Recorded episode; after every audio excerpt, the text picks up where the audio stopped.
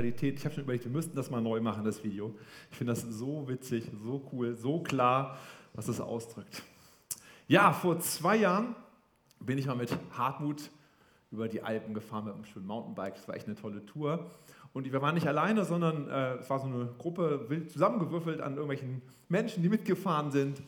Und es hat sich so irgendwie hinter meinem Rücken rumgesprochen, dass da ein Pastor dabei ist in dieser Gruppe.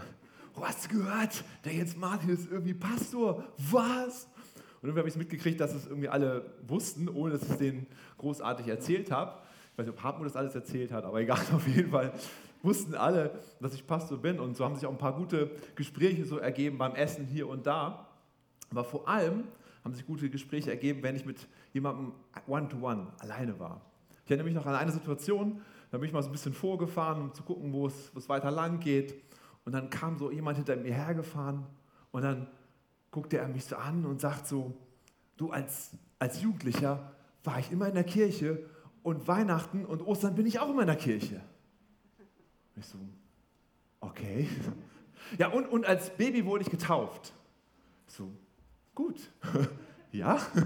Und dann sagt er noch so, ja, und äh, sonst lebe ich auch eigentlich ein richtig aufrichtiges Leben. Ja. Und dann fragte er mich eine Frage, wo ich merkte, plötzlich hat es bei mir Klick gemacht. Er sagte dann so, das ist doch gut, oder? Und ich merkte, er hat Angst um seine Rettung.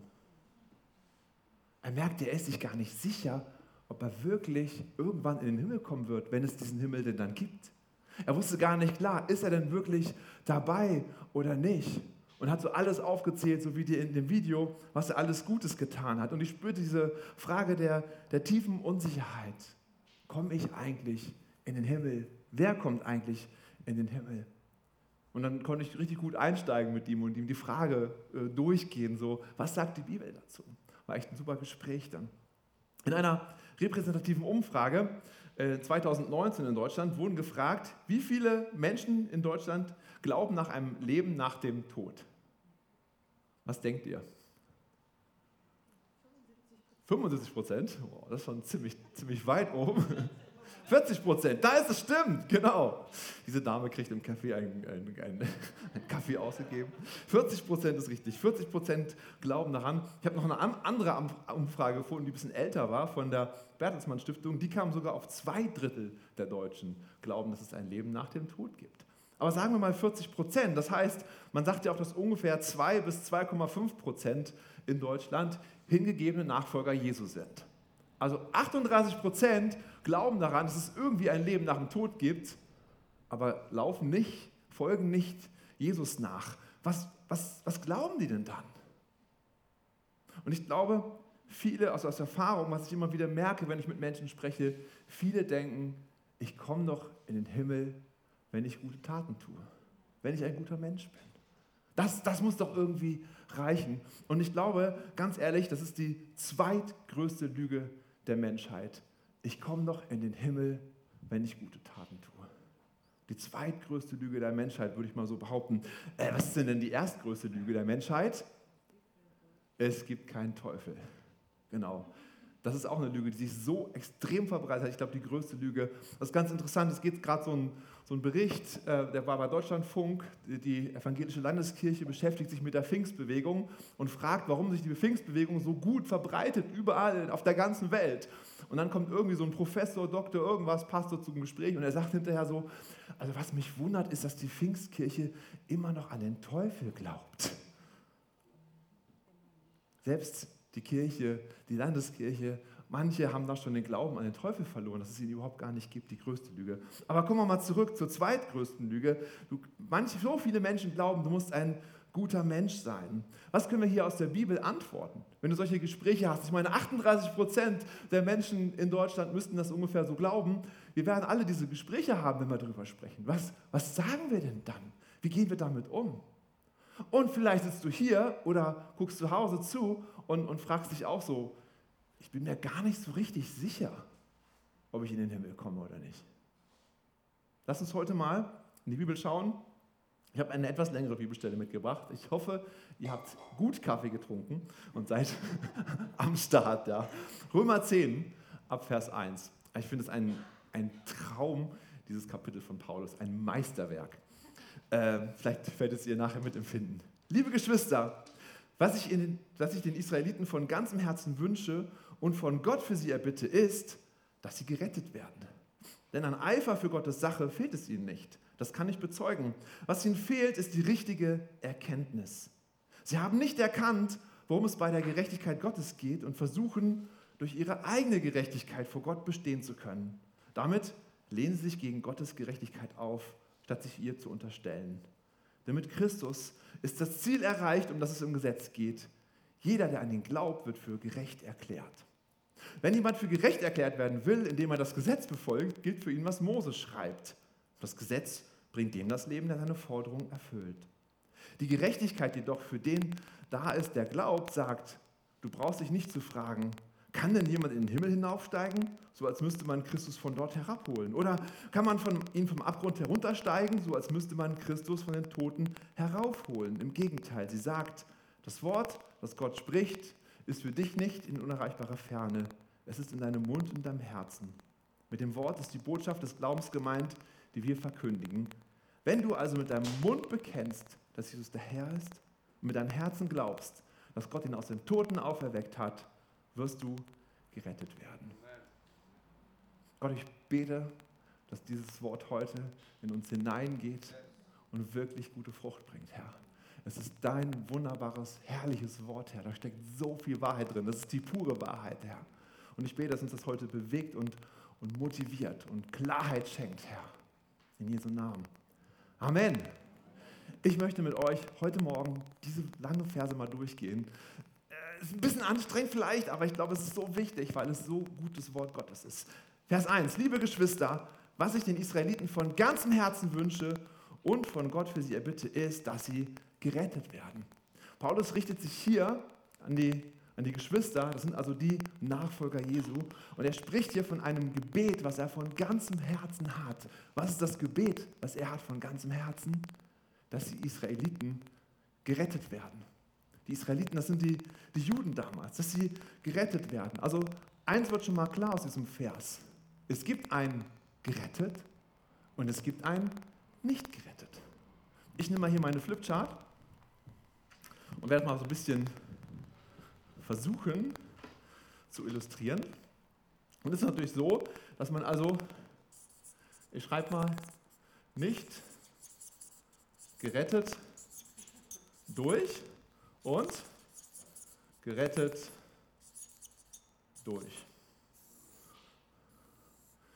Also, was hilft uns, dass wir gerettet werden und was hilft uns nicht, dass wir gerettet werden. Das steht alles, können wir alles aus den Versen herauslesen. Erstmal wird klar, es gibt ein gerettet und ein nicht gerettet. Und selbst als Israelit, als Jude, kann es sein, dass du nicht gerettet wirst. Da werden einige Juden sagen, was? Wir sind das bedeutendste Volk Gottes, ja? Wir sind das Volk Gottes und das ganze Alte Testament ist voll von dem, was wir sind. Wieso werden wir denn nicht gerettet? Einfach weil wir sind. Nein, wir lesen hier raus, nicht alle Juden werden automatisch gerettet. Also es reicht nicht, dass du sagst, du bist ein Israelit. Israelit. Also ich sage immer dazu, was ich schreibe, aber lesen kann man sowieso nicht. Es reicht nicht, dass du ein Israelit bist oder ein Jude bist, um gerettet zu werden. Lass uns das mal übertragen. Wir leben jetzt im neuen Bund. Du kannst sagen, ich bin noch Teil der Gemeinde hier. Vielleicht bist du sogar schon Mitglied, getauft, aufgenommen. Das reicht doch. Teil der Gemeinde zu sein. Nein, das reicht leider nicht. Also auch eine Gemeindezugehörigkeit. Zugehörigkeit, so, so. Auch eine Gemeindezugehörigkeit reicht nicht aus, um dabei zu sein. Warum ist ein großer Teil der Juden nicht gerettet? Ja, vielleicht sind sie nicht energisch genug dabei. Vielleicht haben sie nicht genug Eifer, das Gesetz zu befolgen. Paulus antwortet darauf in Vers 2. Denn ein Eifer für Gottes Sache, daran fehlt es ihnen nicht. Das kann ich bezeugen. Was ihnen fehlt, ist die richtige Erkenntnis. Ein Eifer für Gottes Sache reicht auch nicht aus. Also, ich, ich arbeite doch mit in der Gemeinde. Ich bin jeden Sonntag am Start. Ich gehe in eine Kleingruppe, ich mache mit, ich arbeite mit, ich gebe meinen Zehnten. Ich bin so eifrig. Es reicht nicht aus. Es reicht nicht aus. nicht gerettet durch Eifer.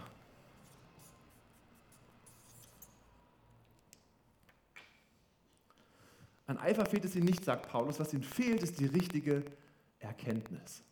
Ich glaube, der Eifer muss mit der richtigen Erkenntnis zusammenlaufen. Die Erkenntnis, was heißt Erkenntnis? Das heißt verstehen, begreifen, im, im Herzen aufnehmen. Und die richtige Erkenntnis heißt also die Wahrheit, die richtige Wahrheit aufnehmen.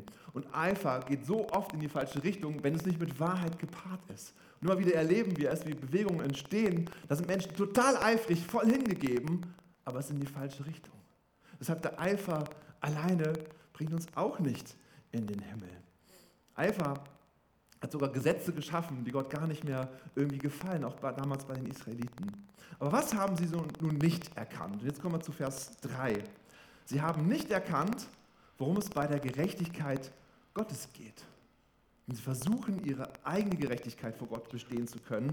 Damit lehnen sie sich gegen Gottes Gerechtigkeit auf, statt sich ihr zu unterstellen. Also nicht gerettet durch, schon wieder sagt Paulus hier was, durch die eigene Gerechtigkeit. Aber gerettet durch Erkenntnis von Gottes Gerechtigkeit. Oh, das klingt schon ziemlich abgefahren. Ja? Hast du Erkenntnis von Gottes Gerechtigkeit in deinem Leben? huh, was, was ist das genau? Und ähm, Paulus erklärt es weiter. Was ist nun diese richtige Gerechtigkeit? Vers 4. Denn mit Christus ist das Ziel erreicht, um das es im Gesetz geht. Jeder, der an ihn glaubt, wird für ihn gerecht erklärt. Mit Jesus Christus ist das Ziel erreicht, um das es im Gesetz geht.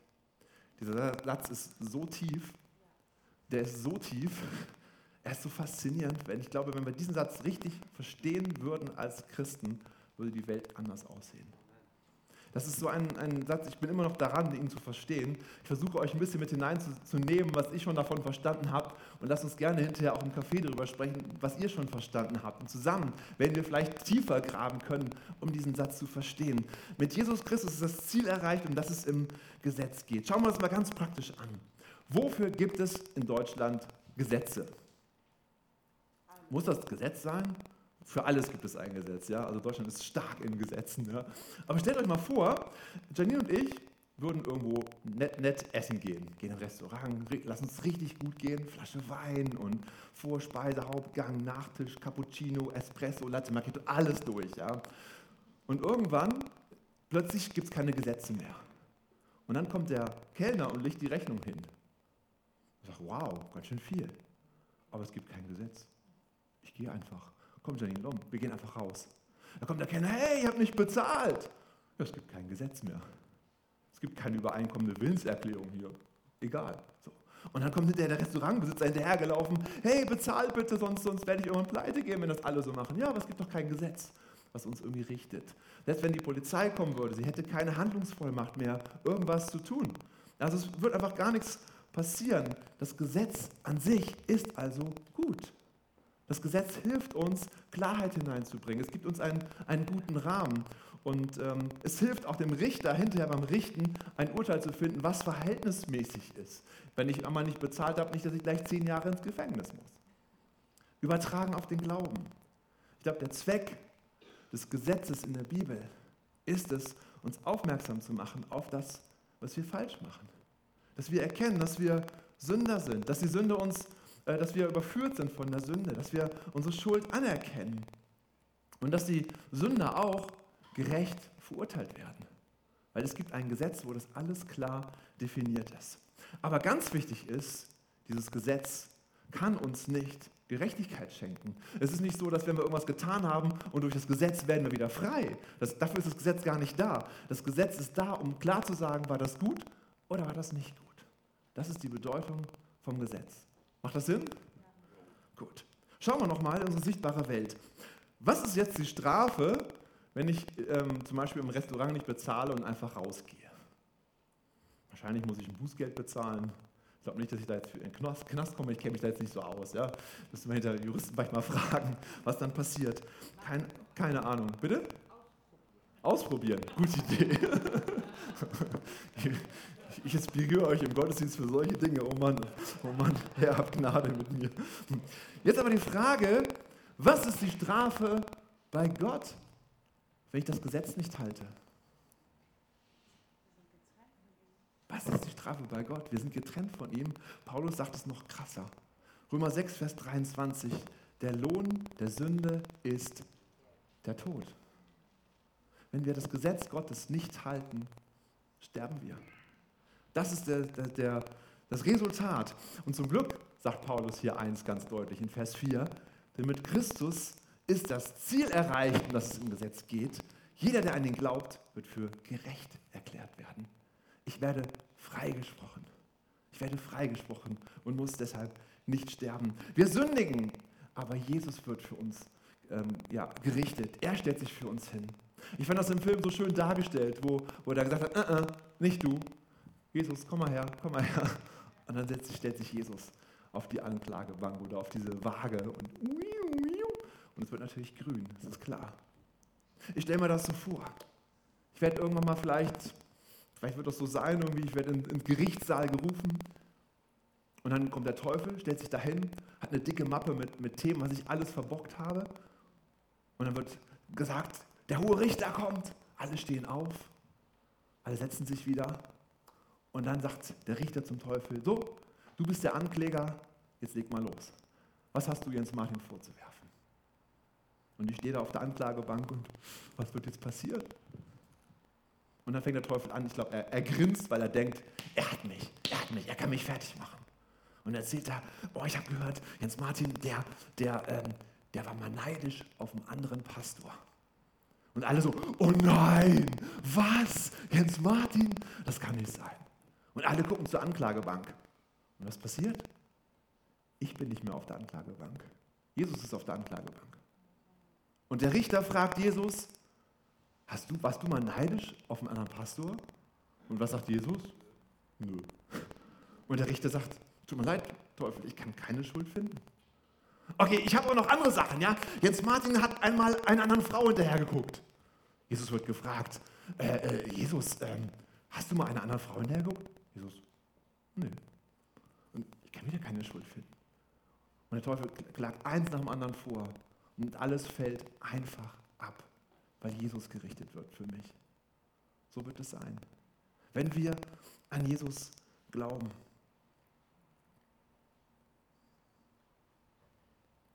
Das Gesetz ist also gut. Das Gesetz ist hilfreich. Manche sagen, ähm, äh, manche ähm, auch, auch Pastoren sagen sogar, die zehn Gebote brauchen wir nicht mehr, die sind eigentlich überflüssig.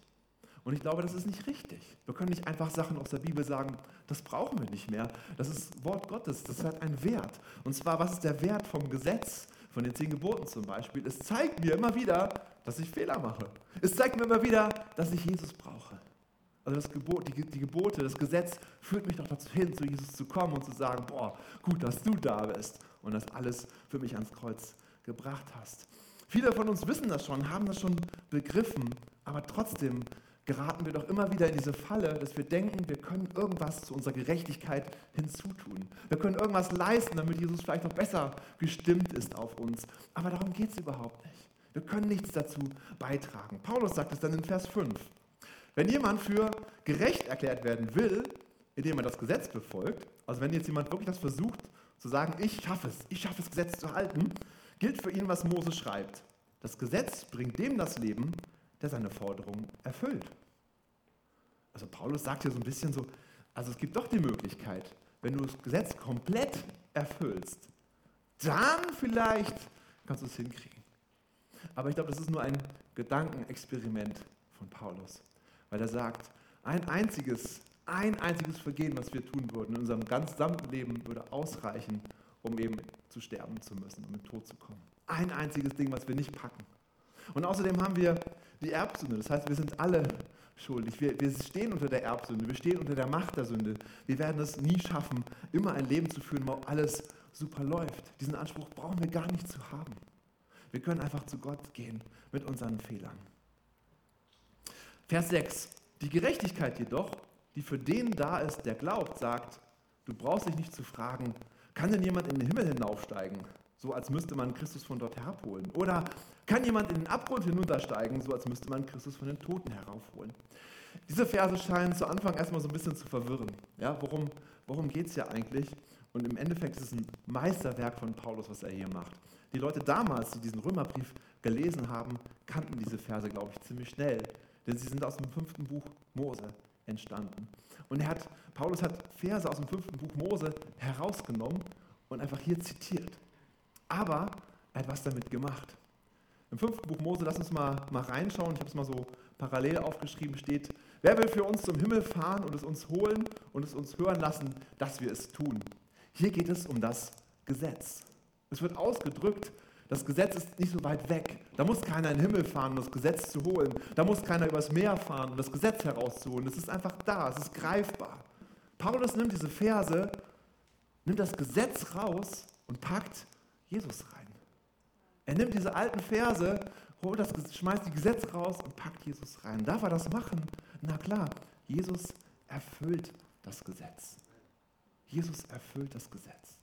Und deshalb schreibt Paulus, kann denn jemand in den Himmel hinaufsteigen, so als müsste man Christus von dort herabholen? Natürlich muss das keiner machen, denn Christus ist auf die Erde gekommen. Seine Menschwerdung, davon spricht er gerade hier. Und dann kann jemand in den Abgrund hinuntersteigen, so als müsste man Christus von den Toten heraufholen. Nein, auch das muss keiner mehr machen, denn Jesus ist auferstanden. Er ist auferstanden.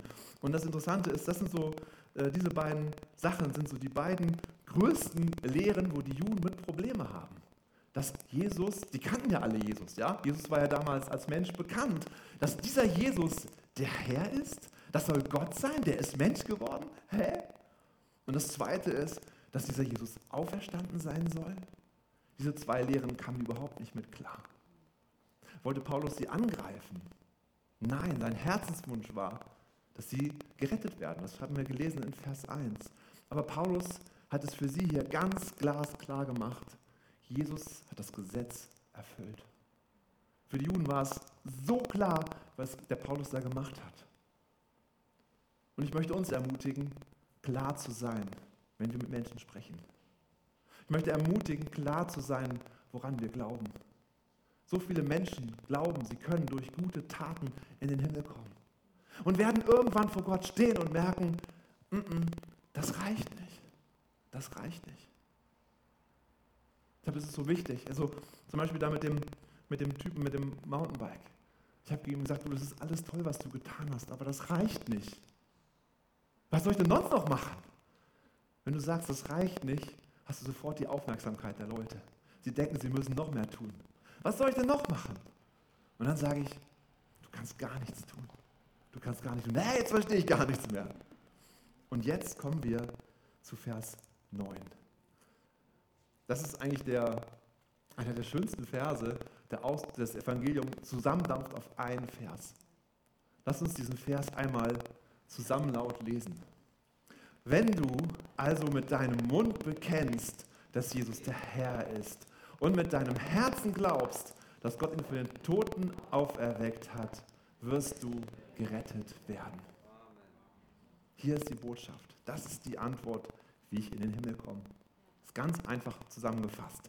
Wenn du mit deinem Mund bekennst, dass Jesus der Herr ist was heißt denn Jesus der Herr? Also für die Menschen damals, die kannten ja Jesus noch. Sie wussten noch, das ist dieser Mensch, der da rumgelaufen ist. Wenn ich also ausspreche, dass ich an diesen Jesus glaube, dass der der Sohn Gottes ist. Das heißt also, ich sage mit meinem Mund, Jesus ist vom Himmel heruntergekommen, er ist Mensch geworden. Und das Zweite ist, mit meinem Herzen zu glauben. Mit meinem Herzen, das ist, wenn die Bibel von Herzen spricht, geht es um viel mehr als bei uns, was wir denken, was das Herz geht. Es geht um unseren Verstand, es geht um Geist, es geht um unsere Lebenseinstellung. Wenn wir mit unserem Herzen glauben, dass Gott ihn von den Toten auferweckt hat. Hier ist wieder die Auferstehung, die Rede. Das heißt, er nimmt diese zwei wichtigen Punkte und sagt, wenn wir das für uns annehmen, dann reicht es aus. Das ist das, was wir tun können. Und ich finde es so faszinierend, wie Paulus das hier alles zusammengebaut hat und aufge, aufbereitet hat, dass er hier in diesen Höhepunkt hineinkommt mit diesem Vers. Lass uns das immer wieder drüber nachdenken, immer wieder auch neu, neu sagen für uns. Wenn ich mit meinem Mund bekenne, dass Jesus der Herr ist und mit meinem Herzen glaube, dass Gott ihn von den Toten auferweckt hat, dann werde ich gerettet. Dann werde ich gerettet. Das reicht aus. Und ich muss nichts mehr dazu, dazu tun. Was ist denn mit Taufe? Wir, wir reden hier doch in der, in, der, in der Gemeinde über Taufe. Muss ich mich nicht taufen lassen, um gerettet zu werden? Nee, ich glaube nicht. Die Bibel erzählt das hier auch. Ähm, Markus 16, Vers 16. Wer glaubt und getauft wird, der wird gerettet werden. Wer aber nicht glaubt, der wird verdammt werden. Hier fehlt was bei der Verneinung. Beim Gegenteil steht, nur wer nicht glaubt, der wird verdammt werden. Wenn die Taufe heilsnotwendig wäre, müsste hier auch stehen, wer nicht glaubt und nicht getauft wird, wird verdammt werden. Will ich jetzt die Wirkung der Taufe schmälern? Absolut nicht. Ich glaube, die Taufe gehört einfach dazu. Das ist der, der, der Befehl sozusagen Gottes, der Wunsch Gottes, dass wir uns als Zeichen dafür taufen lassen. Ja, das ist ein, ein, ein Wunsch Gottes an uns alle, dass wir ins Taufbecken steigen und das bekennen vor der sichtbaren und unsichtbaren Welt. Aber gerettet bist du auch ohne Taufe. Es geht darum, dass du mit deinem Mund bekennst, dass Jesus der Herr ist. Mit deinem Herzen glaubst, dass er von den Toten auferstanden ist. Ich möchte euch ermutigen, das wirklich auswendig zu lernen. Vielleicht nicht Wort für Wort, aber diesen Sinn dahinter und immer wieder zu sagen, weil es gibt uns so viel Sicherheit, so viel Klarheit in unserem Glauben. Es gibt uns Sicherheit, wenn wir mit Menschen sprechen darüber, die, die vielleicht denken, sie müssen was leisten. Wir können antworten und sagen, hey, lass uns mal die Bibel aufschlagen. Hier steht jetzt ganz einfach das Evangelium. Was musst du machen, damit du gerettet wirst? Und da kannst du fragen, möchtest du es vielleicht mal machen? Möchtest du es vielleicht einfach mal ausprobieren? Wow, was für eine Möglichkeit. Stellt euch vor, wir haben 38 Prozent der Menschen in Deutschland, die glauben irgendwie, dass es ein Leben nach dem Tod gibt, aber die das noch nicht verstanden haben. Was für eine Chance für uns, diese Menschen zu erreichen. Die haben doch eine Sehnsucht danach, die wollen doch eigentlich wissen, was los ist. Aber es fehlt ihnen an Menschen, die, die mutig sind, darüber zu sprechen. Und diese Menschen sitzen hier und zu Hause am Bildschirm. Amen. Amen. Wow, lass uns beten. Lass uns beten.